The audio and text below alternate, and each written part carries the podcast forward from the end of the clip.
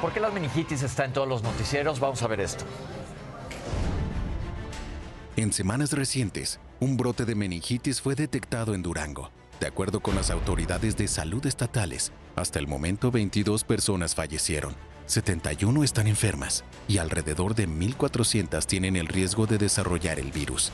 La mayoría de los casos, dicen, se han presentado en mujeres que fueron sometidas a procedimientos obstétricos que requirieron la aplicación de anestesia en la médula espinal, lo que hace suponer que los anestésicos que ya fueron decomisados estaban contaminados.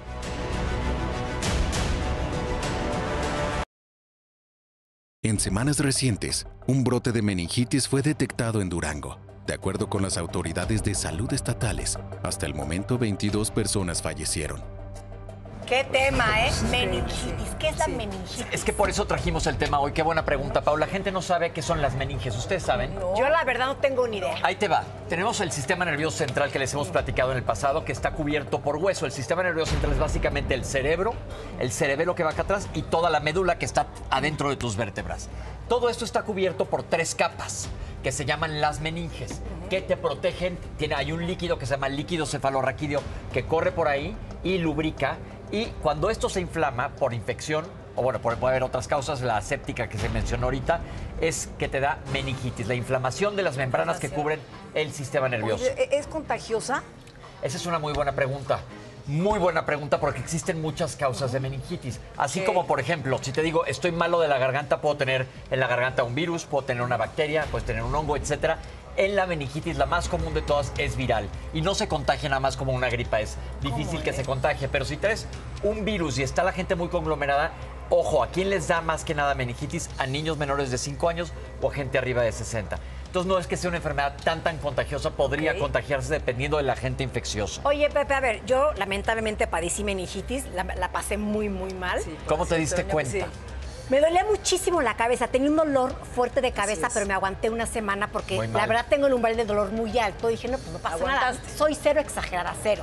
Y aguanté y cuando llegué al hospital, evidentemente me tuvieron que hacer una filtración para sacarme líquido, estuve en terapia intensiva, eh, sí perdí equilibrio. o Ahí sea, te va. Pues son los síntomas.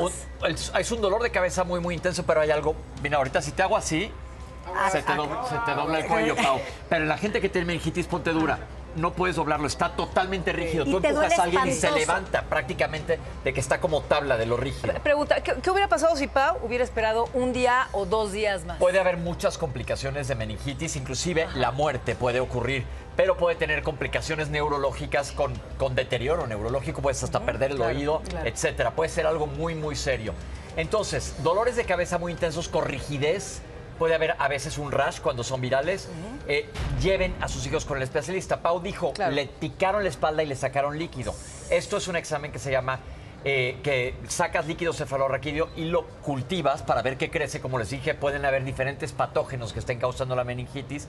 Y aquí lo que se hace además es ver qué células hay para ver si hay células inflamatorias. Y a ti te pusieron en terapia intensiva y te dieron un tratamiento antibiótico porque tuviste una meningitis bacteriana. Oye, pero sabes que también otro, otro síntoma es cuando recargas la cabeza. Yo me acuerdo que recargaba la cabeza en la almohada y aquí te duele espantoso. O sea, no puedes sostenerla. Es una rigidez muy llorar. dura, duele, Sí. duele muy fuerte. Pero hay una cosa bien. Importante.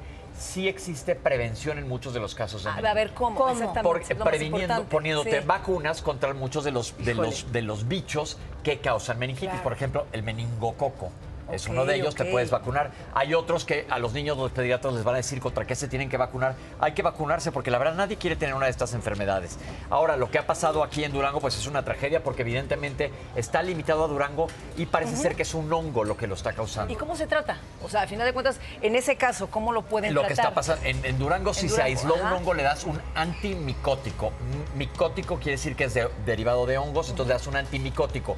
Antibiótico contra bacterias, antiviral contra virus. Le das un antimicótico. Oye, y es más fácil que le dé a las personas vulnerables que tienen las defensas bajas. Exacto. Por ejemplo, yo dije, niños pequeños son la, Claro. la población más en riesgo, gente mayor, gente que tiene alguna, alguna condición que te deprime tu sistema inmunológico, como diabetes, como lupus, como artritis reumatoide, como HIV no tratado. Entonces hay que tener muchísimo cuidado y nada más estar pendientes. Un dolor de cabeza muy intenso con rigidez del cuello, siempre hay que checarlo. Y como Pau, tú tuviste mucha suerte. Tuve mucha suerte. Yo cuando llegué al hospital me dijo la doctora que cuatro horas más tarde iba a tener muerte cerebral. Porque ya estaba, una inflamación ya estaba tremenda. muy, muy inflamada. Pero mira lo importante que es lo que mencionaste, el umbral que tienes al dolor y el umbral que mucha gente dice, bueno, es un dolor de cabeza, es rigidez, me siento mal, me lastimé, pero cómo hay que ir al médico para revisarse cualquier cosa, Y en so- verdad. sobre todo qué bueno que dices, porque Sí. dolor de cabeza todo el mundo hemos tenido y conocemos más o menos cómo son nuestros dolores de cabeza. Pero aquí es un dolor de cabeza diferente y hemos platicado ya que un dolor de cabeza siempre tiene que checarse, pues eso fue la meningitis. Gracias, Pepe Bandera. Ay, A Pepito. cuidarnos siempre. Continuamos en Sale el Sol.